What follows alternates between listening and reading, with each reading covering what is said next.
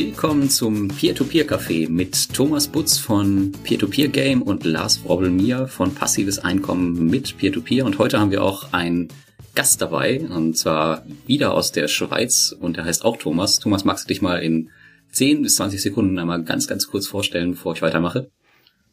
Ja, mein Name ist Thomas Maurer, bin 56 Jahre alt. Ich habe, was vielleicht hier relevant ist, nie ein Auto oder eine Immobilie besessen, aber dafür sieben Firmen im IT-Bereich gegründet, von denen mindestens vier es noch gibt. Bei der fünften bin ich nicht sicher.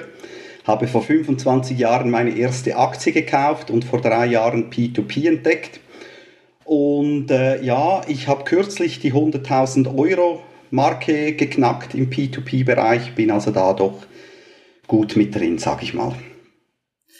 Oh, okay, das äh, hört sich auf jeden Fall ziemlich spannend an und da wollen wir gleich mal dann wieder einsteigen. Aber bevor es jetzt losgeht, es geht ja heute unter anderem um das Rating der Peer-to-Peer-Plattform und auch ein bisschen Diversifikation. Und ähm, da habe ich euch beiden noch was mitgebracht, und zwar eine kleine Schätzfrage und auch für die für die Zuschauer. Auflösen werden wir das dann nach dem Podcast. Und zwar die Frage lautet, ähm, also es gibt eine Studie der Land Academy aus den USA, die Portfolios nach ihrer Streuung untersucht. Und was denkt ihr beiden? Ab äh, wie viel Krediten im Portfolio ist man am besten unterwegs? A ab 100 Krediten, B ab 250 oder C ab 800 Krediten? Vielleicht äh, Thomas Thomas Butz, wir fangen mit dir an. Ja, hallo erstmal zusammen. Also eigentlich müsste ich ja 800 sagen, ne? so als Diversifizierungsfanatiker, der ich doch bin oder beschrieben werde. Das ist schon eine Menge, ja. Aber ich würde sagen, 250 reichen. Okay. Und Thomas, was sagst du? Ja, ich hätte jetzt auch 800 gesagt, weil ich denke, dass das wahrscheinlich die richtige Antwort ist, aber ich selber hätte es jetzt auch ein bisschen niedriger gesehen. Ich sage jetzt sogar mal 100, ob schon ich weiß, dass das falsch ist. Ja, du kannst schon sagen, was, was richtig ist. Thomas, warum ist 100 falsch, wenn du das weißt? ja, ich meine, 100 ist vielleicht falsch von dieser, äh, von dieser Umfrage her. Aber ich persönlich, für mich ist äh, 100 meine eigene persönliche Untergrenze, sage ich jetzt mal. Ich weiß auch nicht, ob es da eine objektive Wahrheit gibt. Ich bin dann gespannt. Die Quelle wird ja wahrscheinlich folgen, woher Lars das hat. Und dann werde ich mir das dann auf jeden Fall mal nachlesen. Ja, ja, ich empfehle ja auch mal tatsächlich 100 Krediten, 100 Kredite und ja, auflösen werden wir es am Ende. Jetzt ist mir gerade noch aufgefallen, ihr heißt jetzt beide Thomas, das ist irgendwie ähm, für die Kommunikation nicht so gut, deswegen Thomas Butz, ich werde dich jetzt einfach mit Heiner weiter, weiter benennen, ja, das, da kenne ich ja die Leute auch schon, da passt es ein bisschen besser. Genau, dann wissen sie, wer du bist. Passt. Genau. so, ja, ähm, bevor wir jetzt anfangen, kommen wir einmal kurz, gehen wir einmal kurz durch unsere News durch, wie immer. Äh, Heiner, magst du anfangen? Das mache ich doch gern. Ich habe mich noch mit dem Thema, wo du keine Lust drauf hast, äh, weiter beschäftigt, ähm, dem ganzen Scam- und Kützal-Thema. Allerdings aus der Sicht dieses Mal draus, was die Plattformen als Lehre daraus gezogen haben oder wie die Plattformen daraus reagiert haben und habe dann mal eine größere Zusammenstellung gemacht von den ganzen Reaktionen, die es gab. Also dann alle Plattformreaktionen auf eine Seite gepackt, wenn es ein Blogartikel war, auf den Blog verlinkt oder die ganzen E-Mail-Benachrichtigungen dann auszugsweise oder komplett dann auch reingenommen und da gab es eine ganze Menge. Natürlich von denen, die jetzt auch so in der Kritik oder wo ein Argus-Auge drauf liegt, also monetärer und Weißfund, wo man nicht so genau weiß, ob das dann alles da ganz sauber ist. Auch ein Crowdestor wurde mit reingezogen, weil sie ja ebenso im P2B-Bereich unterwegs sind mit Geschäftskrediten und dann auch schon die ersten gemunkelt haben, ob da dann alles mit ja, sauberen Geschichten zugeht oder ob da irgendwie Fake-Geschichten sind. Gefunden hat niemand was bis heute, was ich auch wichtig finde. Und sie haben ja auch reagiert. Allerdings wie die meisten eher mit Marketing-Sachen, würde ich es mal einfach umschreiben, höflich. Also so richtig tolle. Reaktionen gab's Außer von einer Plattform aus meiner Sicht nicht wirklich. Auch in Mintos fand ich, hat die Chance vertan. Also ich weiß nicht, ob du Lars dir das angeguckt hast, den Artikel von Mintos, was sie dazu geschrieben haben. Von Mintos habe ich es ehrlicherweise nicht gesehen. Ähm, ich fand die Reaktion von Crowdestor ganz gut. Ja. Ähm, weil da sieht man ja schon, dass die echt Probleme haben jetzt nach den ganzen Fällen. Also die aktuellen Kredite, also jetzt abgesehen von diesen kleineren Sachen, die gehen jetzt echt nur in Prozentschritten pro Tag hm. vorwärts, wenn überhaupt. Und die haben ja auch mit Auszahlungen zu kämpfen ohne Ende. Ja, da bin ich mal gespannt, wie sie damit umgehen. Ja, also die haben, die haben, ja, finde ich auch, also auch dieses Thema von wegen, ähm, meldet euch, wir finden vielleicht sogar einen Käufer für euch. Ich habe mich dann auch mal bei ihnen gemeldet, aber eher, wenn jemand verkaufen will und heiße Füße kriegt, vielleicht kriege ich auch ein Häppchen ab, weil ich mhm. bin immer noch der Meinung, dass die Projekte jetzt nicht so schlecht aussehen, auf den zweiten Blick auch, also auf einen tieferen Blick habe ich auch nicht gemacht, aber ein paar Sachen haben wir ja auch mal nachgegoogelt und geschaut und die sahen soweit ganz ordentlich aus. Aber ja, bin gespannt, was da noch so kommen wird und dann vielleicht auch jemand was ausgräbt. Und bei Mintos war es halt größerer Blogpost. Da waren auch diese üblichen Transparenzgeschichten drin gestanden und hier von wegen gute Erfolgsbilanz, Kundenservice, Sicherheitsvorkehrungen und, und, und. Und sie sind dann in der deutschen Variante überhaupt nicht kommentiert worden und in der englischen sind sie halt schwer ja, angegriffen, aber zumindest schwer kritisiert worden, weil diese ganze Thematik mit Aforti, Monico und so, die haben sie halt schön ausgespart. Ne? Also das war halt überhaupt kein Eintrag ihnen da wert, sondern das Fazit war eher Werbeaussage und ihr Abschlusssatz einfach gesagt, entdecken Sie Mintos für sich. Also es war eigentlich ein Werbebeitrag und kein echten Transparenzbeitrag aus meiner Sicht. Ne? Hm. Fand ich ein bisschen enttäuschend, da hätte man mehr draus machen können und ja, aber sie sind halt groß genug, ne, um, um sich das auch gar nicht mehr so geben zu müssen, glaube ich, an der Stelle. Ja, das Geld fließt da wieder ganz gut. Ne? Ja, wo man ja ehrlich ist, also bei gerade bei Mintos, die sind ja jetzt auch äh, ja, nicht unbedingt betroffen von dem Ganzen. Das betrifft ja größtenteils die Crowdfunding-Plattform. Und die wählen sich vielleicht auch einfach auf der sicheren Seite. Das, aber ich meine, was sie halt schon auch hatten, war ja, haben wir ja schon drüber diskutiert, dieses ganze Anbahner-Drama, was es vorher gab. Ne? Da ist ja auch einer nach dem anderen weggeflogen letztes Jahr. Wir haben ja schon gewitzelt, wie es weitergeht. Ne? ja. Und da haben sich jetzt auch nicht unbedingt äh, mit äh, Transparenz und mit Ruhm bekleckert an ein paar Stellen. Und Aforti wird ein bisschen kommuniziert. Und jetzt haben sie gerade wieder was kommuniziert, immerhin. Aber so ein paar, paar Sachen werden ja auch jetzt nur noch per Mail an die betroffenen Anleger kommuniziert, nicht mehr öffentlich an alle. Also da gibt's auch Verbesserungspotenzial an der Stelle. Ne? Ja, ja. das genau. gibt's überall. Ja, also das war so die Reaktion, aber positiv hatte ich ja gesagt. Also eine wirklich positive fand ich gab's. Also ich fand die Reaktion von Estate Guru ziemlich gut. Also was da gekommen ist, da kamen zwei Sachen. Das problematische Kreditportfolio, ja. Genau, ja, ne, vorne, vorher noch eine, ja, das genau, das war die zweite. Das erste war, dass sie an diesem ähm, diese Best Practice Auszeichnung erhalten haben, also an diesem Verband oder was mitmachen, die sich jetzt schon den zukünftigen Regulierungsbedingungen freiwillig unterworfen haben, muss man sozusagen. Ne? Die Regulierung wird ja kommen nächstes Jahr für ziemlich sicher für Immobilienplattformen und alle Businessplattformen in Europa. Da, damit ist halt auch Estate Go klar betroffen von dem ganzen Regulierungsthema. Und das haben sie vorweggenommen. Das finde ich ein gutes Zeichen. Ja, und natürlich, wie du gesagt hast, kannst du hier erzählen.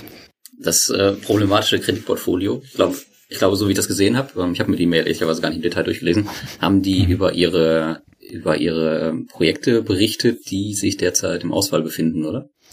Genau, ja, die in der Einholung, ne, sie ist ausgefallen, in der Form, wie wir ausgefallen sehen, ist es ja nicht, sondern das ist ja, also doch, ja, die Zahlungen sind ausgefallen, aber das Projekt selber lebt ja noch in der Einholung befindlich und sie haben das auch komplett mit Zahlen transparent gemacht. Ne? Also 6,8 Millionen sind in der Einholung befindlich, sind 42 Kredite mit einer Quote von 6,9 Prozent und so weiter und so fort. Also das finde ich schon ziemlich gut, also auch die Transparenz wie viel sie zurückgeholt haben, dass wir dann äh, trotzdem bei den Zurückgeholten auf eine Rendite von 10,9 Prozent kommen. Also nicht nur das Geld, was investiert wurde, sondern auch Zinsen werden zurückgeholt. Mhm. Also stelle ich mir das halt vor, was Transparenzthemen angeht. Ne? Das machen sie tatsächlich gut. Und man muss ja auch sagen, diese ganze Sache, die jetzt da gerade läuft oder in den letzten Wochen gelaufen ist, also es gibt halt auch Plattformen, die daraus als Gewinner hervorgehen können. Und da sehe ich Estate Guru tatsächlich auch, ja. Crowdesto hätte es auch sein können, ähm, wenn die halt viel, viel eher auf dieses Thema eingegangen wären. Ich meine, die hatten genug Zeit. Ähm, das Transparenzthema schwebte ja auch schon über denen seit einem Jahr, aber die haben sich halt auch sehr, sehr viel Zeit gelassen, muss man auch einfach sagen. Es war ja auch nicht notwendig, ne? Ich meine, die hatten ja auch den Lauf wie die anderen auch, also sprich Kredit eingestellt. Du hast ja selber mal gesagt, so ein Mist, dass ich die falsche Zeitzone gerade habe. Ich schaffe es ja gar nicht mehr, in alles zu investieren, ne? Ja. Da, da, da erinnerst du mich gerade dran, dass ich in das neue Projekt von heute investieren muss. Das ist nämlich heute Nacht online gegangen bei mir, vor drei Stunden, das neue Filmprojekt. Aber das mache ich jetzt mal nebenbei, aber äh, du kannst weiterreden. Das ist jetzt halt auch vorbei für die. Also ich, vielleicht müssen sie daraufhin jetzt auch ein paar Schritte in die richtige Richtung machen. So, das war so, so mein Hauptthema. Vielleicht noch ein Wort zur Regulierung. Ich weiß nicht, ob das schon alle so mitbekommen haben. Also die, die Regulierung, die EU-weite wird ja kommen. Da muss ich halt zeigen, ob das wirklich viel bringt, weil das ist halt das Thema KISS drin. Also sprich dieses Projektvergleichbarkeitsblatt wird da auftauchen, dass man jedes Projekt mit den anderen vergleichen kann. Ähm, es werden keine Konsumentenkredite betroffen sein. Interessant ist, dass das ganze Plattformen in, in Europa auch für alle EU-Bürger geöffnet werden müssen. Also das heißt, auch ein Franzose muss investieren können und umgekehrt, wir müssen in Frankreich investieren können dann.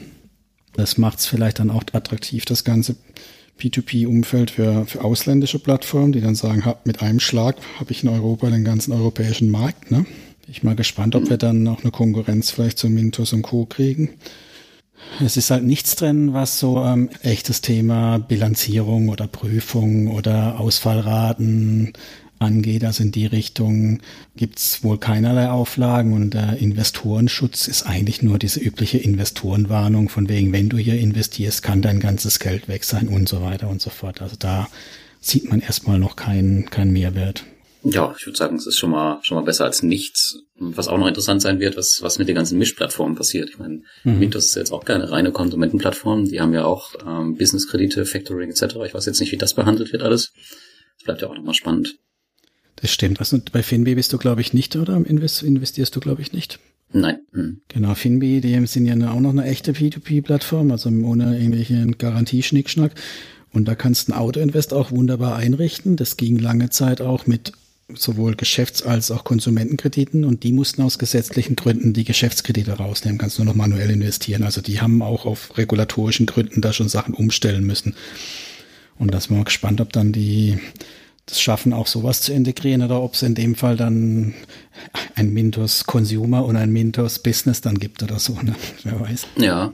Ja, wir werden sehen. Und da dazu auch nochmal Wire Invest, die haben ja jetzt ähm, auch Businesskredite aufgenommen und das ist ja jemand, der sich ja seit jeher immer sehr, sehr an den äh, Regularien schon orientiert hat. Mhm. Und da kann ich mir nicht vorstellen, dass sie das einfach so gemacht haben und gesagt haben, okay, wir gucken mal, was mit der Regulierung kommt, sondern dass sie das wahrscheinlich schon alles mit vorbereitet haben. Ich meine, deswegen äh, wird das wahrscheinlich da, denke ich mal, so bleiben, so wie es jetzt ist. Genau, ja, bin auch gespannt. Gut, aber die haben ja auch nur einen Kredit, da ist es nicht ganz so schlimm. Thomas, kam das auch bei dir an, das Thema Regulierung? Siehst du das? Viele sehen das ja kritisch, das Thema. Gut, die Frage ist, warum Sie es kritisch sehen, weil Sie befürchten, dass Sie nicht so weiter investieren können, wie Sie es bisher konnten. Ich denke, eine gewisse Regulierung schadet sicherlich nicht. Ich habe mich jetzt nicht im Detail informiert, wenn es natürlich zur Regulierung gehört. Ich habe das ja in den letzten Tagen und Wochen ein bisschen thematisiert, diese ganzen äh, äh, Finanzberichte. Also wenn das nicht vorgeschrieben wird, finde ich das schon mal eigentlich schlecht. Das hätte man ja in diese Regulierung reinnehmen können, dass die Firmen eigentlich über ihren eigenen finanziellen Zustand Auskunft geben müssen. Das hätte jetzt mir persönlich viel geholfen. Und sonst ja, bin ich gespannt, was da kommt und was dann im, äh, am Ende auch wirklich umgesetzt wird. Es ist ja wie oft, äh, die Suppe wird dann ja nicht ganz so heiß gegessen, wie sie gekocht wird. Und jetzt wird sie ja noch nicht mal so heiß gekocht, also wird sie dann vielleicht nur lauwarm gegessen. Aber Thomas, willst du uns jetzt gerade erzählen, dass du wirklich Bilanzen liest? Äh, ja, ich meine, ich muss natürlich zum Teil auch selber Bilanzen erstellen als äh, Mitinhaber von äh, Geschäften und äh, so gesehen auch Bilanzen lesen. Und das muss man vielleicht auch ein bisschen ja, lernen. Aber ich denke, äh, wie es, die einen haben vielleicht meinen, äh, meinen äh, wie soll ich sagen, meinen Leserbrief oder meinen äh, Halbartikel bei dir gelesen. Ich denke, man muss ja die Bilanz nicht im Detail studieren. Es gibt ja zum Beispiel äh, immer eine Zusammenfassung, wo man mindestens mal sieht, ist diese äh, Plattform profitabel oder nicht. Da kann man sagen, ja, die können ja alles behaupten, aber eben äh, die meisten Firmen müssen ja einen Revisionsbericht von einer Revisionsgesellschaft vorlegen und das ist im Falle ja dieser Platzhirsche, Mintos, Bondora, Estate Guru, sind das ja äh, die ganz großen global operierenden Revisionsgesellschaften, die diese Bilanzen geprüft haben. Das ist ja dann ein weiteres Element, wo man einfach mal sagen kann, ja, wenn die sagen, die Bilanz ist so richtig oder äh, richtig erstellt worden und sie sind profitabel, dann reicht das eigentlich schon, ohne dass man dann noch ins Detail der Bilanz einsteigt. Ich tue das natürlich einfach auch ein bisschen aus Neugier, aber mir würde eigentlich schon reichen, eben sind profitabel und das wurde von einer renommierten Firma quasi revidiert. Hm. Ist das für dich wirklich so, so wichtig, dass die profitabel sind? Ich meine, wir sind ja da echt im Startup-Umfeld und einige, wie zum Beispiel Mintos, die achten ja, glaube ich, nur so drauf, dass die gerade so im Plus sind und ansonsten könnten die ja, wenn sie müssten, tatsächlich ihre Einnahmen auch äh, oder ihre Ausgaben senken und ihre Einnahmen hochfahren, dadurch, dass ihr Geschäftsmodell halt so ist, wie es ist. Deswegen ist halt immer die Frage, wie wichtig ist das am Ende wirklich? Man muss vielleicht auch ein bisschen unterscheiden, die Profitabilität. Es gibt ja diese Schlagworte vom EBIT und EBITDA und so, das will ich jetzt gar nicht allzu stark vertiefen. Aber ich sage jetzt mal, man hat ja meistens irgendwelche Anfangsinvestitionen und bis die zurückgezahlt sind oder amortisiert, kann das länger gehen. Aber mindestens, ich sage jetzt mal, das operative Geschäft, also dass man einfach, ich sage jetzt mal, durchs Jahr mehr Einnahmen hat als laufende Ausgaben für, ich sage jetzt mal, äh, Personalkosten, Mietkosten, das wäre mir eigentlich schon, schon wichtig. Weil man darf nicht vergessen, wenn natürlich eine Firma nicht profitabel ist, dann wird sie äh, früher oder später untergehen. Jetzt kann man sagen, ja, vielleicht wird sie ja noch profitabel, aber mir ist natürlich wohl bei denen, die es schon sind. Mhm. Und Mintos und äh, Bondora und Estate Guru sind alle drei sind profitabel. Ja, da bist du bestimmt auch dann auf den äh, Bericht von Fast Invest gespannt und was die äh, Tour nach Dubai gekostet hat mit der gesamten Belegschaft. äh, ich habe das, ich muss jetzt ehrlich sagen, ich habe das gar nicht so verfolgt. Im Gegensatz zu vielen, ich lese ja eigentlich immer ein bisschen in diesen Foren mit, also auch in eurem Forum, also auf Facebook und staune immer wieder, äh, mit wie viel äh, Herzblut da diese verschiedenen Plattformen diskutiert werden und jeder probiert da alles Mögliche noch aus. Das mache ich bei Restaurants gerne so, aber bei den Investitionsplattformen äh, äh, ist das nicht so, für mich jetzt nicht so ein, steht das nicht so im Fokus, da alle zu kennen. Ja, ja, da kann ich jetzt ja gleich ein bisschen bei meinen News drauf eingehen, was Fast Investor gemacht hat. Das passt ganz gut. Mhm.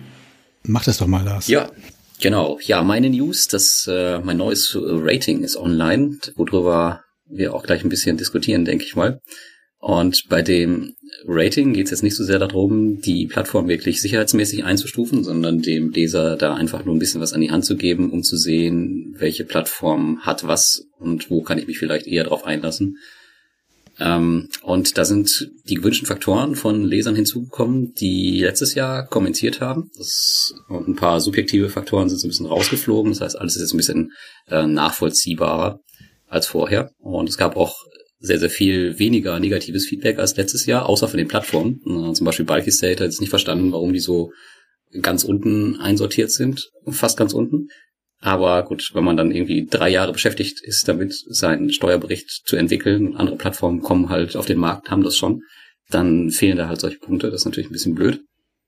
Und gerade noch zu Fast Invest, die habe ich komplett rausgeworfen, weil, glaube ich, Fast Invest eine der intransparentesten Plattformen etc. ist und auch immer ähm, dieses Schwert, Damokles Schwert der des Scam-Vorwürfe über ihnen schwebt und deswegen, ich will da nicht noch mehr Investoren verleiten.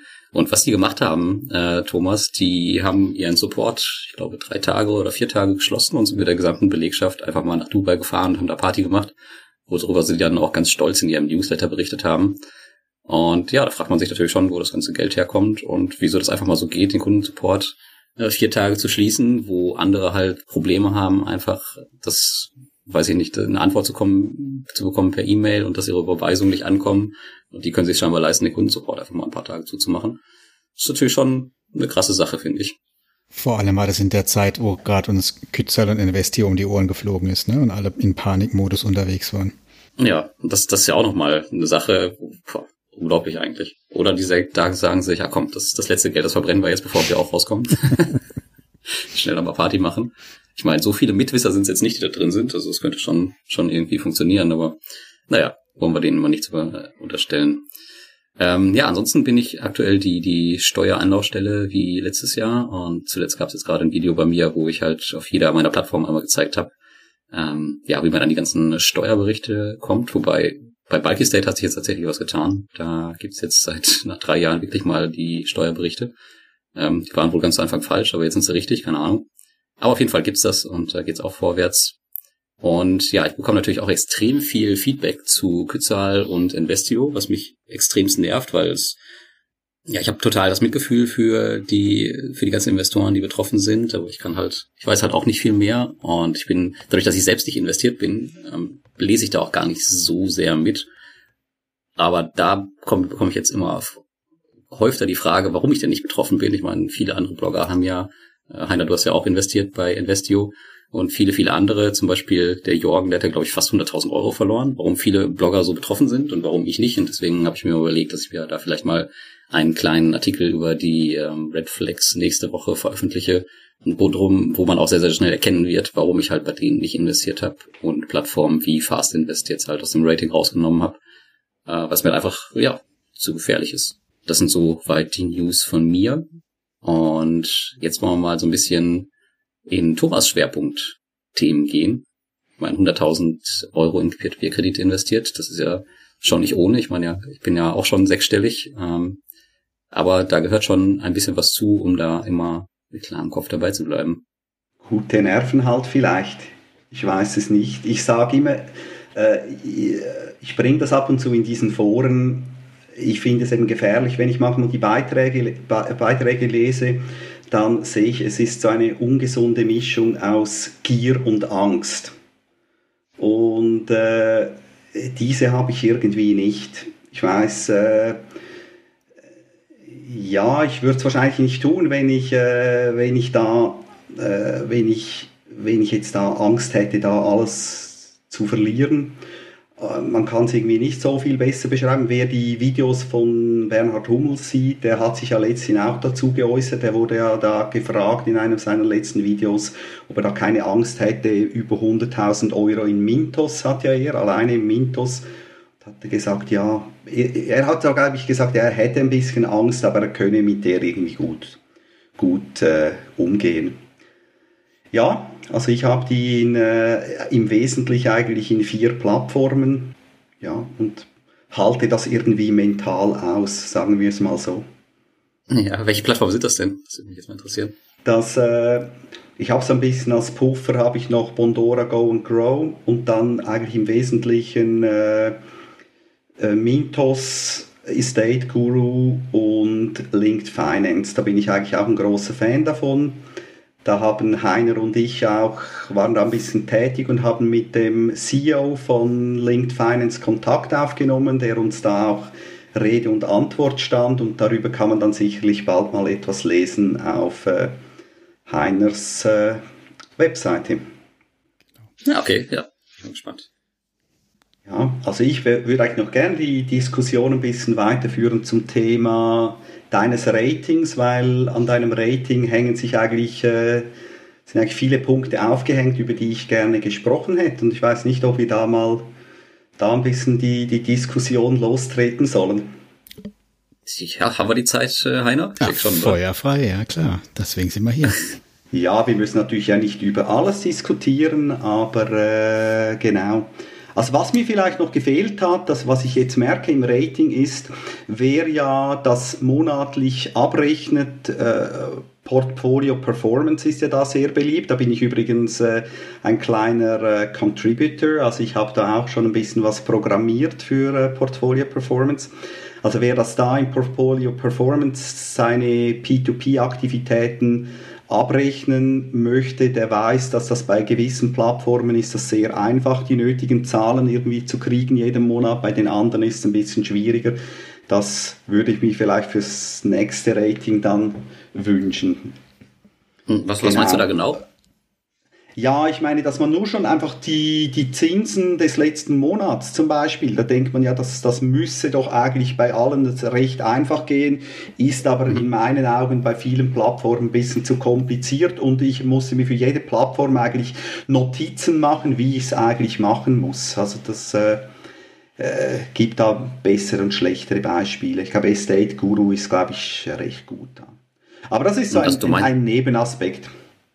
Okay, also du meinst halt, ähm, wie einfach die die Renditen zu übertragen sind in Portfolio Performance. Genau, als, äh, die Renditen, die Gebühren etc. Et CSV-Export und dann man dann einfach importieren kann. Bei Linked Finance geht es relativ gut, bei anderen eher schwer. Ne?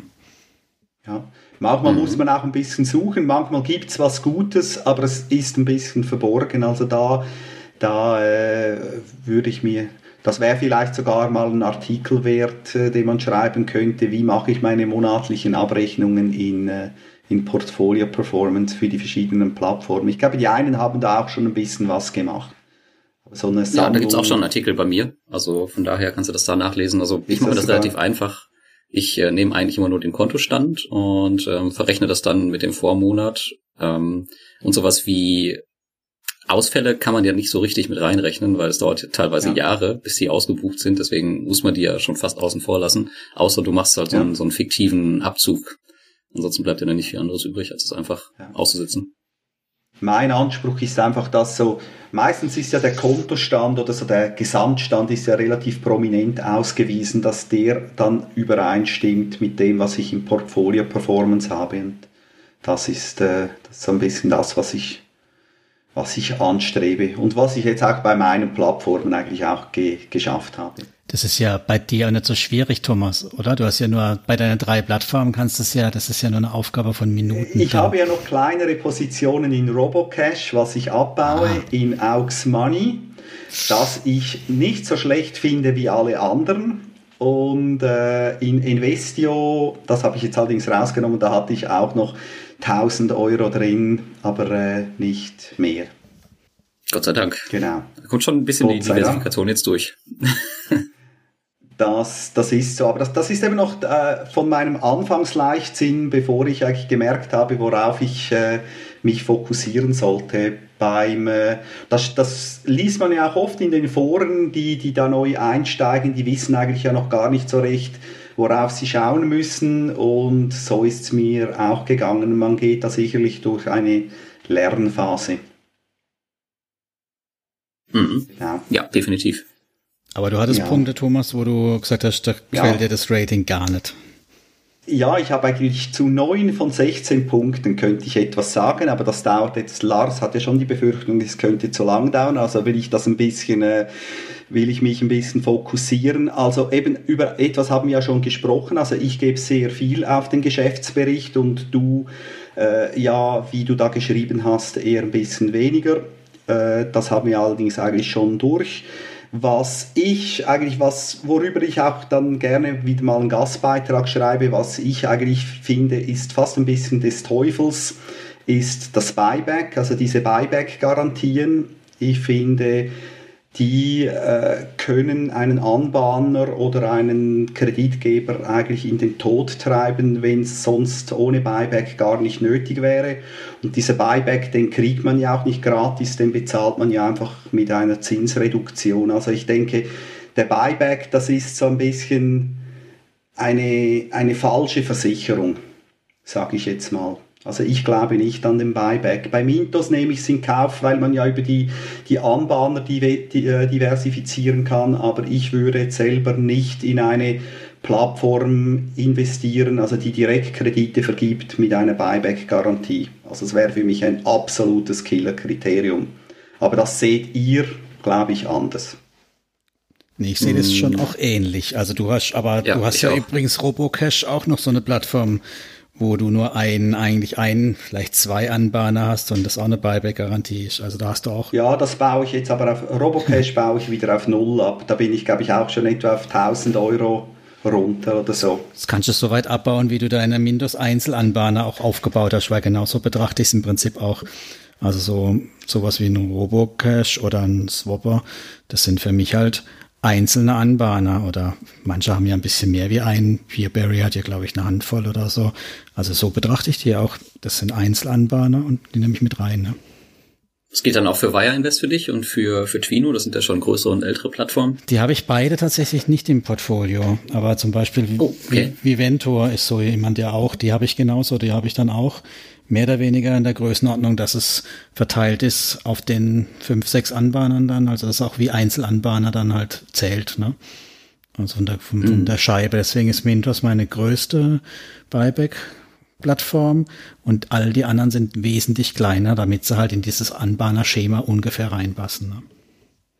Mhm. So mein, ja. ich glaube, diese Rückkaufgarantie, das ist tatsächlich echt problematisch, aber wo es wirklich, wirklich problematisch ist, das war, glaube ich, und das haben wir jetzt gesehen bei den Crowdfunding-Plattformen. Ich meine, wenn da so eine Kreditbude mit irgendwie zwei, drei Leuten ist, ähm, die Kredite absichern wollen in Höhe von Hunderttausenden von Euro.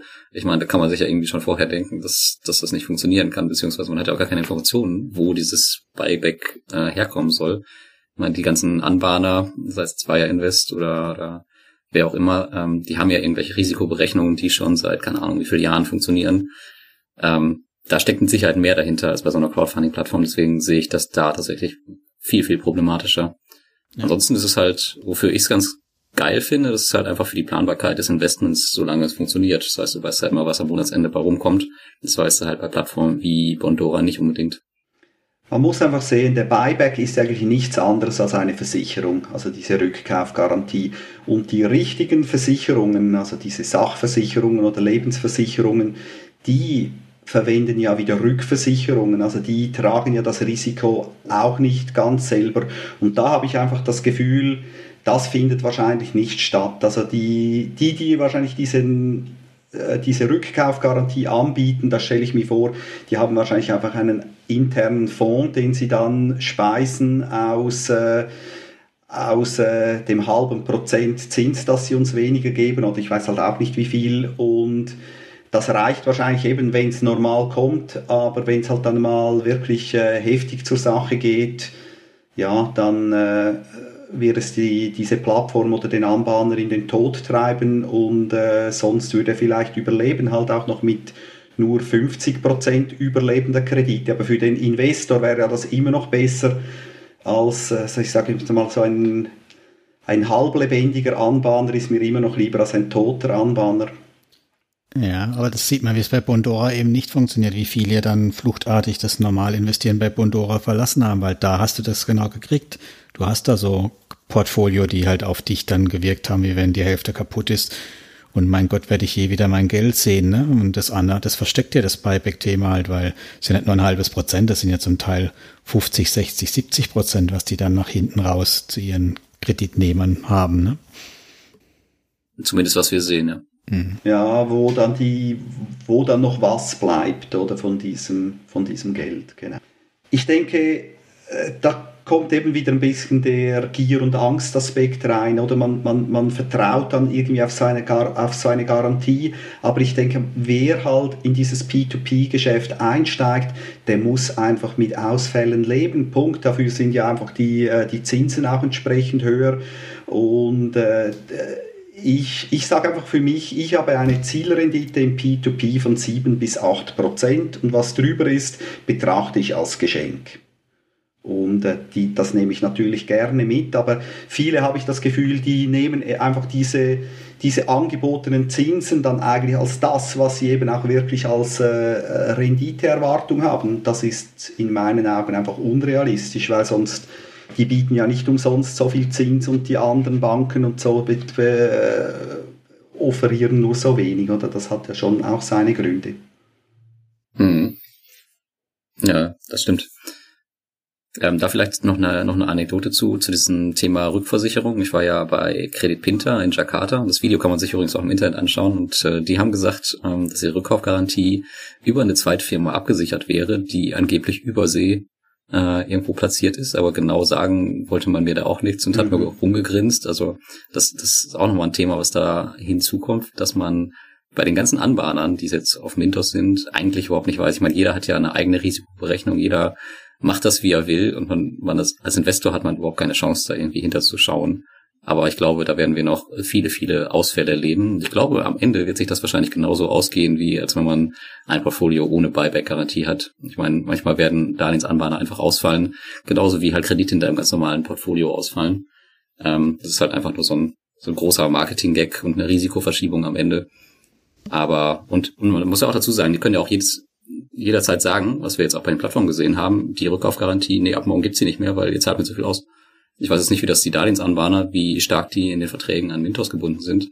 Aber theoretisch, man hat es ja auch gesehen, die können ja auch von heute auf morgen sagen, wir können das jetzt nicht mehr bedienen. Es ist jetzt vorbei mit Rückkaufgarantie. Äh, von daher mhm. ist es immer ganz, ganz schnell vorbei, auch das Thema. Vor allem, wir können es nicht mehr bedienen, alles und stellen komplett die Zahlung ein. Ne? Aforti lebt ja noch irgendwie, aber bezahlt nichts mehr. Ja, die hatten ja nur technische Probleme. Immer noch, ja, genau. Ja, ich finde halt, das Schwierige ist dann eben, dass wir dann mit der Diversifikation halt in die Bredouille kommen, weil wir hatten ja, deine Eingangsfrage war ja 100, 250 oder 800. Nur 100 Anbahner ist nicht einfach. Naja, 100, es geht jetzt nur, ging nur um die Kredite. Ja, schon klar, aber wenn wir Oder? sagen, jeder, jeder Anbahner fällt uns aus, weil die Kredite darunter interessieren nicht okay. mehr, mhm. dann brauchen wir eigentlich 100 Anbahner, ne? Das stimmt, das stimmt. Das wird schwierig. Na, bald haben wir sie erreicht. Naja, wenn sie weiterhin die Dinger zusammenlegen, dann wird's noch schwerer, ne? Also ich meine, im Winters haben sie ja irgendwie eine ganze Handvoll zu einem gepackt, ne? Ja, ja, stimmt. Der Vogel, Finko. Ja, ja, jetzt, wir, jetzt waren wir bei einem Ratingpunkt. Ähm, was, was hast du denn noch, Thomas? Ja, welches ist der, der nächstwichtige? Also die, ist die Plattform kostenfrei nutzbar? Das äh, hat mich ein bisschen amüsiert, weil keine Plattform ist kostenfrei nutzbar. Die Frage ist einfach, wie die Kosten, werden sie versteckt oder werden sie offen ausgewiesen? Oder denkt ihr, eine es gibt eine Plattform, die kostenfrei nutzbar ist? In dem Sinne nicht. Vielleicht hätte man das differenzieren müssen in direkte und indirekte Kosten. Weil die direkten Kosten, das merkt man ja schon bei den Investoren, die stören die ungemein. Ich meine, da gab es eine riesen Diskussion bei Reinvest24 und das ist ja auch der Grund bei denen gewesen, warum zum Beispiel meine Rendite auch äh, monatelang im Minus war. Aber generell glaube ich auch, dass da halt Sachen hinter sind, ähm, die wir einfach nicht sehen, äh, die halt immer Kosten mit sich bringen, ja. Das ist wie mit dem Gratisessen im Flugzeug oder im Zug oder wo immer. Das ist auch nicht gratis, oder? Das, das, das Flugticket wäre einfach billiger, wenn es kein Essen gäbe, oder? Also da, man hat dann aber nicht die Wahl, sich selber noch was mitzubringen, oder man muss es dann einfach nehmen. Also ich denke einfach, da wird da, das ist eine Quelle des Selbst, oft eine Quelle des Selbstbetrugs quasi, dass etwas kostenfrei ist. Vor allem ähm, finde ich es ja eigentlich sogar an der einen Stelle gut. Wir hatten ja eben Linked Finance, die erheben ja die Gebühr auf die Rückzahlung. Also die haben eine hohe Motivation drin, dass die Rückzahlungen auch pünktlich ankommen, überhaupt ankommen, weil davon leben die zum großen Teil. Also von daher finde ich, muss so eine Gebühr gar nicht schlecht sein. Also für uns ist zwar unangenehm, also wenn man da eine Gebühr auftaucht, aber andererseits ist es halt auch eine hohe Motivation, dass was passiert danach. Ne? Und sie wir wissen ja bei Linked Finance, wer den Kredit erhalten hat. Wir könnten persönlich vorbeigehen und denen ins Gewissen reden. Bestimmt, Theoretisch.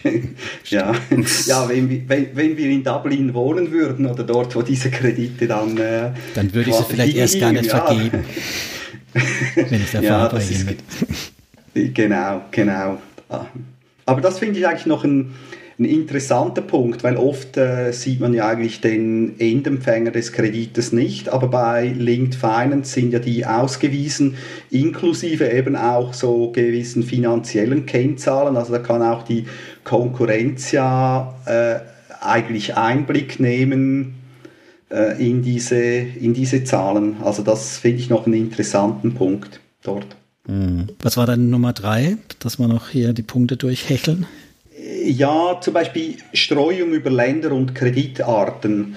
Das äh, erinnert mich jetzt ein bisschen daran an äh, zum Beispiel diese Restaurants, vor allem vielleicht auf dem Land, wo es vielleicht weniger Restaurants gibt, die dann so ein, äh, das ganze Spektrum abdecken von Chinesisch bis zu Schweizerisch, sage ich jetzt mal. Im Gegensatz zu spezialisierten Restaurants, wo man dann einfach weiß, die machen das gut und äh, sei es Fondue oder sei es irgendwie ein chinesisches Gericht.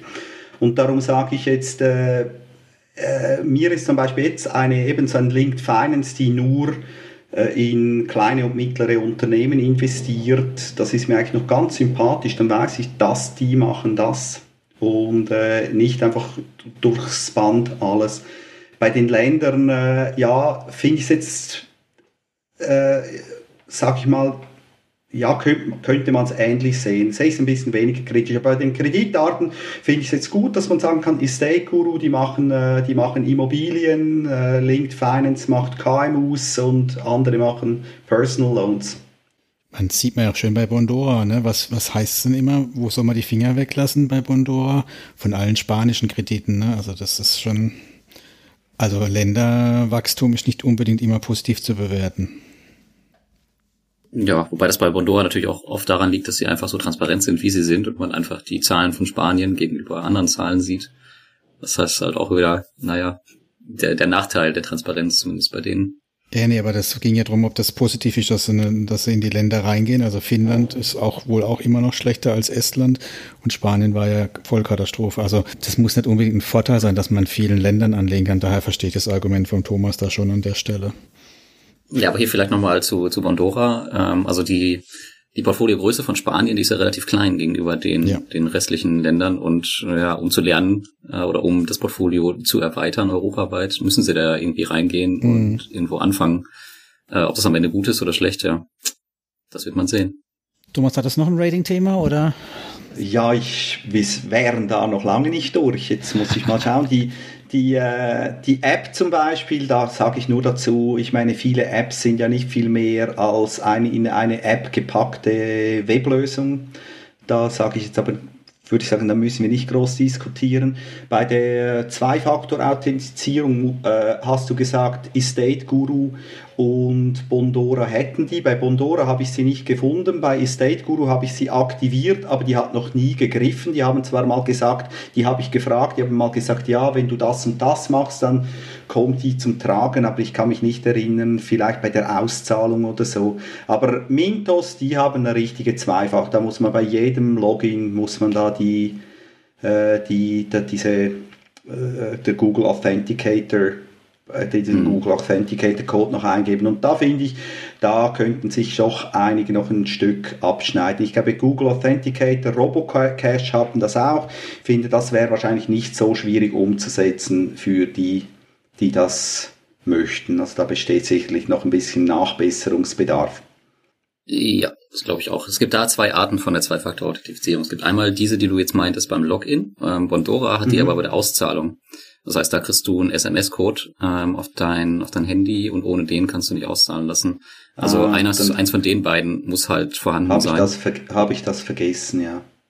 Und ich weiß, als ich bei, bei Bondora war, die haben gesagt, wir wollen das beim Login nicht haben, weil das Login dann einfach komplizierter wird und einfach für den Investor länger dauert. Und das ist zum Beispiel auch ein Grund, warum ich das Ding fast überall deaktiviert habe, weil ja bei den Banken wird man dazu gezwungen, gerade wenn man im Ausland ist, kann das echt richtig nervig sein.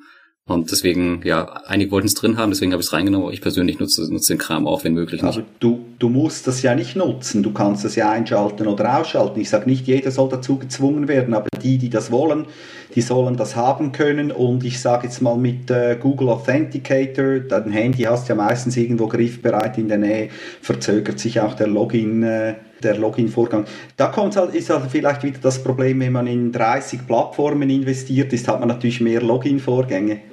Ja, ja, definitiv. Oh, aber dieser, dieser Zwang, der ist ja nicht mehr weit weg. Ne? Ich meine, in, bei den Banken haben wir es ja schon. Und wenn wir jetzt über Regulierung sprechen und Crowdfunding etc., vielleicht schreiben die auch einfach vor, was bei den Plattformen sein muss. Und dann haben wir das gleiche Thema da auch, mhm. dass wir uns bei jeder äh, doppelt authentifizieren müssen, wie bei den Banken in Deutschland auch. Gut, ich denke, aber das, es ist ja kein Technik-Podcast, den wir hier haben, aber ich denke, bei den äh, Login-Verfahren gibt's ja große Bestrebungen, da auch von dieser ganzen Passwortlogik ein bisschen wegzukommen, vielleicht mehr auf das Biometrische zu gehen. Aber eben, das würde jetzt zu weit führen. Aber ich denke, in den nächsten fünf bis zehn Jahren werden wir da wahrscheinlich noch einiges sehen, was äh, so Login-Verfahren anbelangt. Definitiv, ja. Einer, du wolltest noch was sagen? Ja, ich, ich, ich ähm, habe schon gedacht, das war so ein kleiner Seitenhieb auf die Plattform Sammelwut. Habe ich da bei dir durchgehört, Thomas? Ne? Ja, ja, klar, war's. Aber von einem Schweizer erwartet man eben keine humoristischen Beiträge, darum habt ihr es vielleicht nicht gemerkt. Aber was ich gemerkt habe, ist, dass du tatsächlich ähm, einen deutschen Dichter schätzt, ne? Ah, mit, äh, ja, das stimmt. Und Lars hatte, glaube ich, geschrieben, ihm gefalle dieses Zitat auch. Das Goethe-Zitat, getretener Quark wird breit, nicht stark, äh, was ja so viel heißt wie, es wird etwas nicht wahrer oder es bleibt dumm. Also wenn man eine Dummheit ständig wiederholt, dann wird sie nicht äh, gescheiter oder, oder wahrer.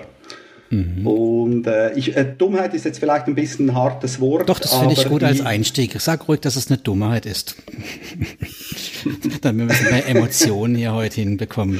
So, jetzt mach mal weiter. Ah, Ah, okay, ja. Also so ge gewisse Mantras, die da einfach so wiederholt werden, wie zum Beispiel maximal 10% in P2P investiert sein, das sind so, so Glaubenssätze, wo ich sage, die gelten selten in ihrer Absolutheit. Äh, äh, muss man sicherlich äh, differenzierter betrachten. Und ich habe einfach eben, ich lese ja oft in diesen äh, Facebook Foren mit und da habe ich einfach manchmal das Gefühl, eben es gibt so, so Glaubenssätze, die werden eigentlich gar nie so groß hinterfragt, die gelten dann so als, als Weisheit. Verstehe ich dich richtig? Du würdest einem Anfänger empfehlen, all in in P2P zu gehen? Ja, jetzt sagen wir es doch mal so. Jetzt nehmen wir einen, der hat jetzt irgendwie 300 Euro. er hat jetzt 300 Euro und das will er jetzt mal investieren. Da soll jetzt 30 Euro in eine P2P-Plattform investieren und sich für 100 äh, Euro noch ETFs kaufen. Und ich meine, der verdient ja Geld und äh, dann soll er halt mal die 300 Euro, soll er halt mal dort irgendwie äh, einschießen und dann von seinem nächsten Lohn kann er ja weiterschauen oder äh, ja. Ich, äh, das ist ein Punkt, den habe ich mir jetzt gar nirgendwo aufgeschrieben, aber es sind ja viele, im Gegensatz zu mir, viele jüngere Leute da unterwegs in diesen Foren und äh, Gerd Kommer äh, sagt eigentlich schön, die größte Einkommensquelle ist ja bei vielen das Humankapital oder auch Gehalt genannt und äh, das darf man ja in verschiedenen Betrachtungen, äh, darf man das ja auch nicht äh, außer Acht lassen. Und zwar eben einerseits, äh, äh, ja, eben kommt ja da noch was nach. Also man, äh, die, es bleibt da vielleicht 100% für vier Monate und dann sind es nur noch 50%, wenn man dann irgendwann mal noch 300 Euro in ETFs investiert. Und der zweite Punkt mit dem Humankapital ist, äh, die, man soll die Investition ins Humankapital nicht vernachlässigen. Also junge Leute könnten allenfalls durch äh, eine entsprechende Ausbildung vielleicht ihr äh, Gehalt so steigern, dass es dann eben auf die Lebenszeit gesehen viel mehr bringt, als noch die letzten drei Prozent aus der hintersten äh, P2P-Plattform rauszukitzeln. Aber für ein Zielportfolio, das reden wir mal nicht mal von ganz jung, reden wir mal von jemand, so wie du, ne, der vielleicht kurz vor der Rente steht, findest du da ist es noch, ist es gut zu sagen, 50% P2P ist sinnvoll? Oder wäre das, würdest du das jemand empfehlen, deinem Nachbar, der damit anfangen will? Oder wärst du da dann doch eher auf der 10%, 20% maximal? Also ich bin immer noch 10% der Meinung, auch wenn du sagst, es ist Quark. Schiene. Ja, aber ich meine, warum 10%? Warum nicht 15%? In irgendeiner Richtung musst du mal anfangen. Ne? Und ich meine, wir haben es gesehen, unregulierter Markt, ähm, Afforti-Krediten hinterherrennen, anderen Dingen hinterherrennen. Also für mich ist es halt einfach grauer Kapitalmarkt immer noch und Daher darf es keine signifikante Auswirkung auf mein Gesamtportfolio haben, das Ganze. Der Lars sieht es ja viel entspannter für sein Ding, aber ob ich das jemand, ob ich das meinem Nachbar empfehlen würde, mehr. Also wenn ich, wenn ich selber in der Lage bin, das zu entscheiden, weil ich jetzt halt schon drei, vier, fünf Jahre investiere und mein Vertrauen aufgebaut habe, ist das nochmal was ganz anderes. Aber jemand zu sagen, hier, fang, steig gleich groß ein, investier groß. Und wie du sagst, Angst und Gier ne, noch dazu kommt, halte ich das für keine gute Empfehlung, mit zu hohen ähm, Volumen da reinzugehen. Man muss ja immer fragen, was ist die Alternative? Oder was, was soll man sonst tun? Also ich, ich sage jetzt auch nicht, ich würde nicht 50 Prozent. Ich sage jetzt nur, ich, ich, ich kritisiere nur den Absolutheitsanspruch dieser Aussagen. Ich sage jetzt, wenn jemand 20 Prozent in P2P hat, äh, investiert hat, dann sage ich nicht, oh, also das ist jetzt wirklich sehr, sehr gefährlich. Weil ich meine auch mit dem, äh, ich sage, wenn jetzt zum Beispiel jemand, das ist natürlich weniger relevant bei jüngeren Leuten, die mit einem viel längeren Anlagehorizont, aber ich meine jemand, der vielleicht dann irgendwann mal auf, auch ein bisschen von seinem Vermögen leben will oder muss, äh, der kann natürlich ja im Aktienmarkt ja dann auch auf dem falschen Fuß erwischt werden. Äh, also da lauern auch Gefahren. Und das einfach alles irgendwie auf dem normalen Bankkonto zu horten, ist auch nicht sehr sexy, finde ich jetzt mal. Und ja. Ich glaube, man darf in die in diese Absolutheit nicht so viel reininterpretieren. Ich glaube, gerade für ähm, anfangende Peer-to-Peer-Investoren, überhaupt Investoren, ist es immer ganz gut, eine Richtlinie zu haben. Ob sie die lange beibehalten, sei mal dahingestellt. Aber das ist zumindest ein Punkt, wo sie sich zu Anfang weniger Gedanken drum machen müssen, wenn sie es erstmal wissen, okay, ich mache jetzt maximal fünf bis zehn Prozent Peer-to-Peer-Kredite, dann ist das Thema erstmal gegessen und sie können sich um andere Sachen kümmern, zum Beispiel ihr Humankapital als ständig ihr ja, ihr Portfolio neu zu berechnen oder zu überlegen, wo packe ich jetzt mehr rein, wo weniger. Man denkt halt, Klumpenrisiko ist immer schlecht, aber es gibt halt auch Orte, wo Klumpenrisiko unvermeidlich ist. Ich sage jetzt mal bei der Partnerwahl, bei der Wahl unseres Lebenspartners, da diversifizieren wir ja nicht. Also in gewissen Kulturen wird da vielleicht ein bisschen mehr diversifiziert, aber in unserem im christlichen Abendland, sage ich jetzt mal, da hat man sich auf einen Partner zu beschränken in der Regel, also was gesellschaftlich akzeptiert ist. Lassen wir jetzt mal die Polyamorie, es ist jetzt auch kein Beziehungspodcast, lassen wir jetzt da mal weg. Und da hat man ja auch ein Klumpenrisiko, sagt man mal Ja dazu und hat eigentlich dann nur eine oder einen. Genau. Und äh, das ist jetzt vielleicht, da mag jetzt der eine oder der andere ein bisschen schmunzeln drüber, aber man kann sich durchaus mal überlegen, äh, wie sich da verhält. Und wenn man eine Firma gründet, da ist man schnell mal in einer Situation, wo man dann mal sehr viel Geld, eigenes Geld und im schlimmsten Fall auch noch fremdes Geld drin hat und äh, wo dann Diversifikation auch äh, nicht, äh, nicht mehr gegeben ist und man sich ja dann auch mittel- bis längerfristig einen entsprechenden Return erhofft. Also ich sage jetzt ein äh, jemand, der das Klumpenrisiko hasst, wird äh, oft keine Firma gründen, sage ich jetzt mal. Jetzt kommt nur noch Stille. Habe ich euch überfordert mit diesen Gedanken? nee, nee, hast, hast du, glaube ich, nicht. Ähm, da steckt auf jeden Fall viel, eher. da steckt schon viel Wahrheit drin, ja, ist so. Ja, ich meine, das ist halt immer die Frage, weißt du, also manche Klumpenrisiken, wie du sagst, die kann man nicht den kann man nicht ausweichen oder den will man auch nicht ausweichen. Ne? Die meisten haben, wollen sich irgendwie binden oder die, die meisten arbeiten in einer Firma oder ziehen ihre eigene Firma auf.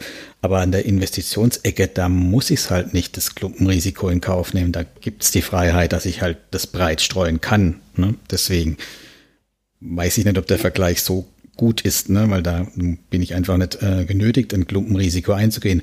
Außer ich sehe es halt auch ein Stück weit als Wette an. Ne? Ich meine, das ist ja ein Stück weit, kann ich es wie der Koma machen und sagen, ich versuche möglichst den kompletten Weltmarkt abzubilden mit wenig Korrelation, um eben im Schnitt das optimale mathematische Ergebnis rauszuholen. Oder ich mhm. mache so wie andere und sage, ja, Amerika, das Einzige, was noch läuft, was richtig läuft. Ich äh, habe 80 Prozent S&P und der Rest ist mehr halt so ein bisschen Beimischung dazu. Ich mache eine Wette auf Amerika oder eben mhm. 80 Prozent P2P. Ich mache eine Wette auf P2P, aber dann ist es halt eine Wette auf ein Klumpenrisiko. Also meine Wahrnehmung oder meine Sicht auf das Ganze. Also ich will natürlich jetzt nicht sagen, dass ich, ich diversifiziere auch. Auch beim, in meinem ETF-Portfolio hat es also sehr viel Welt drin. Finde es aber noch interessant, dass du die USA erwähnt hast, weil ich glaube irgendwie an eine Kraft der USA und das ist, die kommen einfach schneller wieder auf die Füße, wenn es mal knallt. Also wenn, äh, das hat man in allen Crashes gesehen, die greifen dann auch entschiedener durch äh, und äh, räumen auf. Etwas, was ja Europa mit seinen Banken nicht wirklich geschafft hat. Äh, soll jetzt auch kein Volkswirtschaftspodcast werden, aber äh, darum muss ich sagen, glaube ich ein bisschen an eben an, der, an die Stehauf-Männchen-Mentalität der Amerikaner und habe die Amerikaner auch leicht übergewichtet in meinem Portfolio. Lustigerweise hört man ja von denen nicht so viel, was die in, in Sachen P2P machen. Gibt es da auch was in den USA? Wisst ihr da was? Ja, ich glaube sogar die, die allergrößte Plattform der Welt ist, glaube ich, immer noch in den ist USA beheimatet. Ich glaube, wir kriegen nicht viel davon mit, weil wir da einfach nicht investieren können. Genau, du kannst, äh, ich hatte es, wir haben es mit Luis, glaube ich, mal vorgestellt, äh, es gibt so indirekte Möglichkeiten zu investieren. Es sind, glaube ich, auch ein oder zwei Börsen gehandelt. Also ich glaube, die groß ist äh, auch an der Börse gehandelt als Börse, also kannst du als Aktie dann kaufen und da partizipieren. Mhm. Und war nicht deine Studie, wo du am Anfang erwähnt hast, auch aus Amerika? War das nicht die? Ähm, von der Land Academy, ja genau, richtig. Und die haben, glaube ich, auch ein Portfolio, ich weiß gar nicht, von Prosper. Ich komme jetzt gerade nicht auf den Namen von der anderen, von der anderen großen. Hab's vergessen. Aus liegt wahrscheinlich daran, weil ich investiert bin. genau, also das, da gibt's auf jeden Fall große. Und ich meine, dass die da auch Phasen hatten, dass es überhaupt nicht gut lief, ne? Ja, genau, weil die, glaube ich, ihren Markt sehr geöffnet haben für institutionelle Investoren und, glaube ich, der Überhang irgendwann von privat zu institutionell zu hoch war. Und dann hat irgendwie das ganze ähm, Geschäft nicht mehr funktioniert. Irgendwie sowas war da. Also das heißt auch nicht unbedingt, dass ein P2P in jeder Phase des Marktes unbedingt dann auch funktionieren wird. Das ist ja auch das, was ja gerade so ein Koma oder so sagt. Also fünf Jahre, zehn Jahre sind ja nichts, ne? Das ist ja auf Sicht fast schon. Mhm. Also das, ob das über 20 Jahre funktioniert, also die eine Assetklasse und auch die outperformende Assetklasse ist oder die stabile, das wird halt erst die Zeit zeigen. Und das ist halt für mich auch immer noch ein starkes Argument, eben doch eine hohe Diversifikation zu haben und halt irgendwie Emergent Market Europa auch wieder Willen dann reinzunehmen, halt in der Erwartung, dass es halt dann irgendwann doch wieder ein paar Jahre dreht in eine andere Richtung. Ne? Und mhm. das Market Timing, das schafft man nicht. Also ich schaff's nicht. Manche sagen, sie schaffen es, aber ich bin der Meinung, man schafft es fast nicht. Ja, das glaube ich eben auch. Es ist ja auch so ein bisschen ein, eine Zeitfrage. Also wenn man dieses Market Timing versucht, auch bei Peer-to-Peer-Plattformen, dann muss man sich halt immer extrem tief mit diesen Plattformen beschäftigen. Und ähm, ich habe da ehrlicherweise auch weder Zeit noch Lust zu. Und deswegen ist die Diversifikation sowohl am Aktienmarkt als auch bei Peer-to-Peer-Plattformen ähm, für mich tatsächlich das Mittel der Wahl. Wobei ich natürlich auch Plattformen habe, die jetzt mehr bespart sind. Ich meine, ich habe das meiste Geld bei Bondora liegen, auch mit über 100.000 Euro. Als, und bei anderen habe ich halt auch nur einen Tausender drin oder so, wo ich halt jetzt nicht großartig aufbauen werde in Zukunft. So, Diversifikation ist da auch äh, die eine und die andere Sache. Aber was war nochmal deine Motivation, Thomas, warum du überhaupt in das P2P-Thema rein bist? Das war dann rein rational oder war das auch die Neugier, die dich da getrieben hat?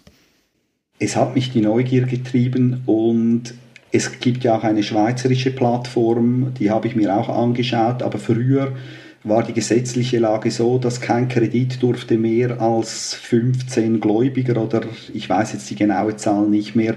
Also das heißt, da war dann eben die Diversifikation schwierig. Also wenn halt dann ein Kredit über 10.000 Franken dann, und jeder investierte gleich viel, da musste man halt 1000 Franken investieren. Da habe ich das dann ein bisschen wieder auf die Seite gestellt, aber irgendwann einmal habe ich dann Aux Money entdeckt und habe dann dort ein bisschen was investiert. Und es ging dann eine Weile, bis ich eigentlich diese ganze Szene wahrgenommen habe. Und das war, glaube ich, mehr durch Zufall, dass mir irgendein YouTube-Video vorgeschlagen wurde, das ich mir dann angeschaut habe, dann habe ich gesehen, ah, da gibt es ja eine ganze Welt. Und dann hat es mich dann gepackt und dann bin ich dann eigentlich äh, ja, recht stark eingestiegen. Und ich muss sagen, äh, für mich ist halt eben äh, interessant auch, weil ich muss jetzt ein bisschen weg von diesem Wachstumsori rein wachstumsorientierten Vermögensaufbau. Äh, jetzt, wo ich ja dann, ich habe ja mein Ziel, mich in vier Jahren zumindest so zum Teil zur Ruhe zu setzen. Und da werden halt dann wirklich halt diese Einkommens Geschichten immer wichtiger und P2P ist natürlich etwas eben festverzinsliches. Ich habe jetzt eben auch von Luis Pazos äh, sein neues Buch über diese, er ist da ein großer Einkommensinvestor, äh, habe da das Ride-Buch oder Read-Buch gelesen und jetzt auch das neue da über die BDCs. Business Development äh, Companies. Aber da, da stelle ich einfach fest, das sind, ich muss sagen, äh, Luis Passos, die Bücher, wie er sie schreibt, gefallen mir sehr gut, aber und ich bin am Schluss auf jeden Fall sehr viel klüger, aber ich weiß dann irgendwie nicht so recht, wo anfangen. Also es ist dann, ich finde, dass doch äh, die P2P-Kreditgeschichte äh, ist etwas, was ich irgendwie mindestens das Gefühl habe, dass ich das besser durchschaue, was da läuft und das für mich ein bisschen berechenbarer ist. Es ist halt niederschwellig, ne? Du kannst halt einfach wenig Geld überweisen und dann zuckt es schon fröhlich vor sich hin. Ne? Ja, und es, es weiß halt jeder, wie es funktioniert. Da gibt es halt irgendjemanden. Und da kommen wir auch noch auf einen interessanten Punkt, den du, Heine, ja mal aufgebracht hast mit der Ethik, oder? Also ich meine, da gibt es halt irgendwelche, gerade wenn es halt dann diese äh, Payday-Loans sind und so, gibt es halt Leute, die halt da sehr äh, immer am Anschlag leben finanziell und vielleicht sich dann da so durchhangeln müssen, mehr schlecht als recht mit, mit diesen Krediten, aber man versteht irgendwie das Geschäftsmodell. Irgendeiner braucht Geld und das kriegt er von mir und muss halt dann Zins dafür zurückzahlen. Also eben, das kann man sich fast bildlich vorstellen, wie das da eigentlich abläuft und ist da vielleicht bei diesen Business Development Companies ein bisschen schwieriger, das dann einzuschätzen, ist jetzt das äh, eine gute Sache oder eine schlechte Sache. Wie es funktioniert, begreift man dann eigentlich auch, wenn man die Bücher von Luis Pazos gelesen hat, aber das zu beurteilen fällt mir mindestens schwer, äh, mhm. um dann zu sagen, ja, da investiere ich jetzt so viel und da investiere ich jetzt so viel. Aber dann müsstest genau. du ja jetzt eigentlich bereit sein, um auf die Dividendenjünger-Schiene abzufahren und nur noch in dividendenstarke Titel wie auch Hoppla seit heute nicht mehr Daimler zu investieren. Ne? Äh, aber immerhin haben sie noch Würstchen. Gibt es noch Würstchen, aber da prügeln sie sich doch immer drum, oder? Bei der Hauptversammlung brauchen sie immer die Polizei. Ja. Besser als nichts, ne? Ja, also ich muss eben sagen, in der Schweiz, ich glaube eben im Gegensatz zu Deutschland, sind ja die Kapitalgewinne steuerfrei und das macht natürlich äh, das, äh, das Investieren ins Wachstum bedeutend attraktiver als das äh, das Verzinsliche, aber man kommt halt dann nicht, nicht drum herum. Oder das ist so, also in Deutschland müssen auch die Privatanleger die Kapitalgewinne versteuern, ist das richtig? Beim Verkauf, ja. Und bei ja. in, in ETFs sogar schon früher, ja. Mhm.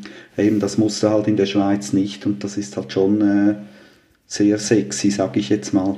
Aber dann ist ja eine Dividendenstrategie für Schweizer auch unattraktiv, weil eigentlich, oder? Die, die muss man da versteuern, die Ausschüttung oder auch nicht. Ja, ja, klar, doch, das musst du voll versteuern als Einkommen. Also da gibt's gibt's nichts. Äh, und, aber eben, ich sage jetzt, äh, du kannst, du kommst da wahrscheinlich einfach nicht drum herum, außer du hättest da eine ganz schlaue Strategie, wie du das irgendwie staffeln kannst mit deinen Aktien und mit deinen, also der ETFs mit diesen, mit den Käufen und Verkäufen.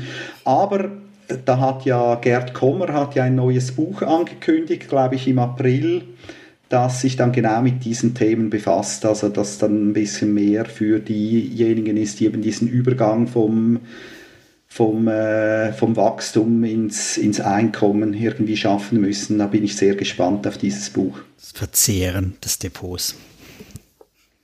Ja, das bin ich dann eben gespannt. Es gibt ja auch diese 4%-Regel, äh, die ja besagt, wenn man irgendwie 4% irgendwie entnehmen kann und dann irgendetwas noch wieder aufstockt, dann kann man äh, lange oder ewig von seinem Vermögen irgendwie leben.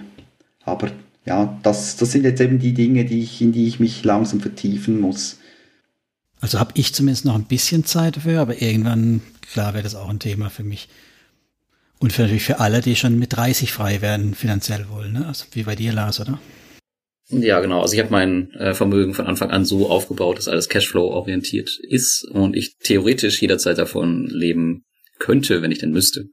Ähm, das hat natürlich einmal den Nachteil, dass ich halt Dividenden zum Beispiel ständig versteuere, obwohl ich eigentlich theoretisch auch den ganzen Kram liegen lassen könnte, aber das ist halt der, der Luxus, den ich mir da gönne. Aber zumindest könnte ich jederzeit umschalten, wenn ich möchte, ja. Und das äh, ist schon, schon ganz komfortabel. Aber es muss natürlich dann von Anfang an tatsächlich so aufgebaut sein und man muss sich halt schon äh, viel früher mit diesen, mit diesen Regeln wie der 4%-Regel etc. beschäftigen. Ich habe es tatsächlich auch danach aufgebaut, wobei ich eher die 2% anstrebe.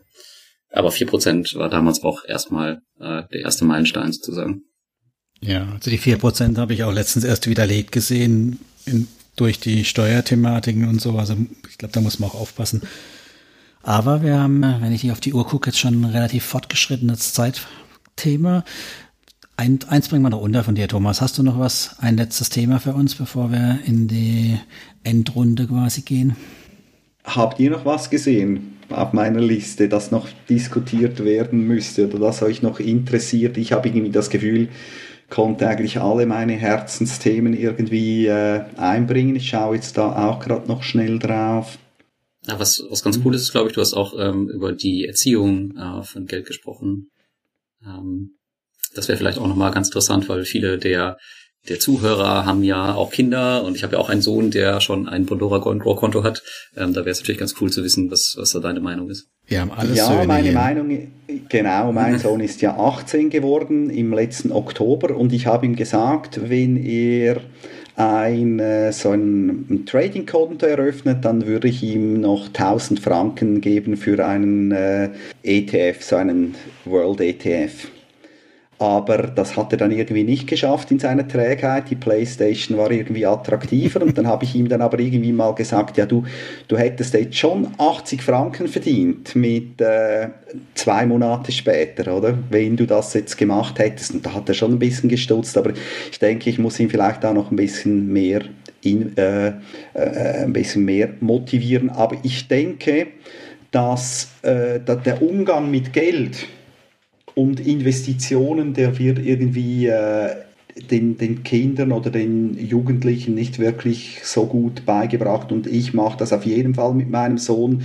Er muss zum Beispiel auch gerade seine Steuererklärung. Ich kenne viele Eltern, die, die machen die Steuererklärung für ihre jung erwachsenen Kinder, aber das wird er von Anfang an wird das selber machen müssen und ich werde ihm helfen, wenn es, wenn es nötig ist und auch alle diese, diese, der Verkehr mit den Ämtern und so. Ich denke, ich stelle einfach in meinem Umfeld, ich weiß nicht, wie es bei euch ist, stelle ich einfach fest, dass Eltern zum Teil ihren Kindern da sehr viele Steine aus dem Weg räumen und das äh, finde ich schlecht. Also ich denke eben, man kann es eigentlich nicht früh genug lernen. Ich habe meinen Sohn auch gezwungen, mit 14 Jahren habe ich gesagt, jetzt gehst du zur Bank und eröffnest dein Konto und dann werde ich dir dein Taschengeld nur noch aufs Konto überweisen. Und das hat er dann also sehr schnell, hat, das hat er sehr schnell umgesetzt und äh, hat das auch sehr äh, geschätzt, dass er überall bargeldlos äh, bezahlen kann. Und kam dann irgendwann mal zu mir und hat gesagt, er bräuchte, bräuchte zwei Franken für den Pausenkiosk, um sich ein Stück Kuchen zu kaufen. Da habe ich gesagt, ja, du hast ja dein Geld. Da hat er gesagt, ja, die nehmen keine Karte. da habe ich gesagt, du, du kannst mit deiner Karte auch Bargeld beziehen. Bis da wusste er das gar nicht. Hat gesagt, da können ja nur überall bargeldlos bezahlen. Und dort, wo es dann keine Kartenzahlung gibt, da kriege er nichts. Genau. Muss er auch lernen. Ja, also mein Sohn hat noch mit, mit P2P nichts am Hut. Der will jetzt unbedingt äh, auch seine erste Aktie haben demnächst. Der will unbedingt die Manna Aktie aus Österreich haben, weil er gehört hat, dass man bei der HV dort mit großen Tüten mit Waffeln bestückt wird. Musste ihm dann erklären, dass das, äh, wenn man in Deutschland wohnt und eine Einladung zur österreichischen Hauptversammlung haben will, mehr bezahlt, wie die Tüte nachher wert ist. Ne? Aber so von der Idee an sich ist er auf jeden Fall begeistert. Ja. Ich habe meinen, meinen Sohn da mit äh, Bondora Go and Grow rangeführt und der findet das richtig cool. Also zum Beispiel, wenn jetzt irgendwie Geld bei uns geschenkt wird, dann gibt er auch davon immer 50 Prozent ab, die in seinen Sparschein kommen für Investments. Und bei Bondora Go and Grow, da will er auch immer sehen, wie sein Geld wächst. Und ich habe ihm auch ähm, seine Investments in Portfolio Performance eingetragen. Es gibt noch so ein paar andere Sachen, die er hat. Und da möchte er auch immer zum Beispiel seinen bunten Kuchen sehen. Und sowas in, äh, motiviert Kinder schon. Ich glaube, man muss einfach so ein bisschen spielerisch rangehen. Und dann mal schauen, wie sich das so in deren Hirn absetzt. Aber ich glaube, sobald er dann irgendwann 18 ist, wird es wahrscheinlich auch schwierig, wenn er das ganze Geld dann haben möchte. Ich habe es ihm nämlich komplett seiner Kontrolle entzogen. Das heißt also, er hat kein eigenes Depot in dem Sinne, was auf seinen Namen läuft, mhm. weil ich selbst entscheiden möchte, wann er das Geld kriegt. Und ansonsten, wenn du das, du sparst zwar Steuern ähm, hier in Deutschland, wenn du das Aktiendepot auf, das Name, auf den Namen deines Kindes machst, aber wenn er 18 ist, geht das halt direkt in seinen Besitz über und du weißt ja gar nicht, ob er überhaupt fähig ist, in dem Alter mit Geld umzugehen oder ob er nicht das jahrelang angesparte Geld nimmt und sich dann ein neues Auto davon kauft und es in zwei Tage später Schrott fährt. Abgesehen davon, wenn du zum Beispiel sein Geld in Fast Invest investierst und die Plattform den, den Bach runtergeht, kann er dich sogar noch verklagen. Ah, ist das so? Ja, weil du ja, du hast ja treuhänderisch sein Geld verwaltet und wenn du eine Investition dann äh, in der Ecke machst, also in irgendwas Dubioses und ihr euch streitet und äh, das geht von Gericht, dann wird's interessant. Also das gibt's tatsächlich solche Fälle. Ne? Okay, ja, da bin ich aber mit Ethereum und Bitcoin besser bedient. Bestimmt, ja. Da habe ich heute erst was zugehört. Shitcoins. Egal. Anderes Thema, wir sind eh schon so weit fortgeschritten. Das, das wollten wir ja auch mal noch vertiefen, das Ganze. Aber ich denke, für heute haben wir die Stunde bestimmt gut gefüllt. Thomas, oder? Hast du noch irgendwas, haben wir, bevor ich dich abbügle? Sind wir Nein, durch, also doch, ich habe noch was. Äh, das habe ich, glaube ich, ja, doch. Und zwar möchte ich mich mal bedanken eigentlich bei all diesen Bloggern und auch bei euch für diese Arbeit, die ihr euch immer macht. Klar gibt es vielleicht ein bisschen was mit Affiliate-Links und YouTube und was weiß ich, aber nichtsdestotrotz würde ich sagen, ist es ein sehr guter Deal für die Konsumenten wie mich. Und ich lese das immer sehr gerne und möchte an dieser Stelle mal allen Bloggern meinen Dank aussprechen. Jetzt ja, siehst danke, du danke. nicht, wie ich rot geworden bin, aber auch von mir danke. ich glaube, dann sind wir, sind wir ziemlich durch. Lars, du darfst wie immer die Veranstaltungshinweise durchdeklinieren. Ja, Veranstaltungshinweise. Es gibt wieder ein Peer-to-Peer-Treffen und zwar im Rahmen der Invest in Stuttgart. Die ist ja am 24. und 25.04. Und am 25.04. abends, direkt nach der Veranstaltung, ähm, gehen wir dann zusammen noch essen. Ich glaube, wir haben schon über 20 Anmeldungen. Es haben sich auch ein paar äh, CEOs von Plattformen angemeldet, habe ich gesehen. Zum Beispiel der Typ von Evo Estate, ich habe seinen Namen gerade vergessen, wird kommen. Mhm. Und ich glaube, jemand von Mintos hat sich auch angekündigt, bin mir gerade nicht sicher. Das kann auf jeden Fall, könnte recht groß werden. Und ähm, es gibt auch ein Gewinnspiel. Ähm, das werde ich aber noch äh, bekannt geben, beziehungsweise das mache ich jetzt hier noch nicht im Podcast. Ähm, und da kann man ein, ein Ticket für die Peer-to-Peer-Konferenz am 19. und 20. Juni gewinnen in Riga. Und ansonsten sind da auch schon die Tickets auf. Das heißt, mit dem Code Loan Shark kann man sich aktuell 20% sichern, wenn man da hinkommen möchte. Ja, also dieses Mal wird's konkret. Endlich steht das Datum fest. Und das war unsere Veranstaltung für heute. Genau. Und für mich bleibt noch übrig, wie immer, so wie Thomas nehmen wir jederzeit gerne Gäste auf und Gäste mit in das P2P-Café, freuen uns über Rückmeldungen und Thomas steht bestimmt auch Rede und Antwort oder wird den ein oder anderen streitbaren Artikel noch liefern. Da bin ich mir fast sicher. Und danke, Thomas. Und Grüße in die Schweiz. Eine Sache haben wir noch vergessen, bevor wir jetzt hier aufhören. Oh mein Gott. Und zwar unsere neue, unsere Neuerung, die Umfrage. Und zwar war ja die Frage, mit wie viel Krediten man am besten unterwegs ist. Das müssen wir jetzt natürlich noch auflösen. Und die richtige Antwort äh, laut dieser Studie sind 800 Kredite tatsächlich. Also ab 750 oder 800 Krediten ähm, hat man keinen erkennbaren positiven Effekt mehr auf die Rendite beziehungsweise den Niedergang der, äh, der Zinsen in schlechten Zeiten. Also so müsste das dann quasi, wenn man möchte, pro Darlehensanbahner eigentlich äh, strukturiert sein. Also 800 Kredite pro Darlehensanbahner. Das ist eine Menge. In dem Fall eigentlich 800 Darlehenanbahner oder 800 Link Finance Kredite A 50 Euro. Könnt ihr euch mal ausrechnen. Bis zum nächsten Mal. ja. Danke dir, Thomas. Auch schöne Grüße in die Schweiz. Danke euch. bis zum nächsten Mal. Tschüss. Tschüss.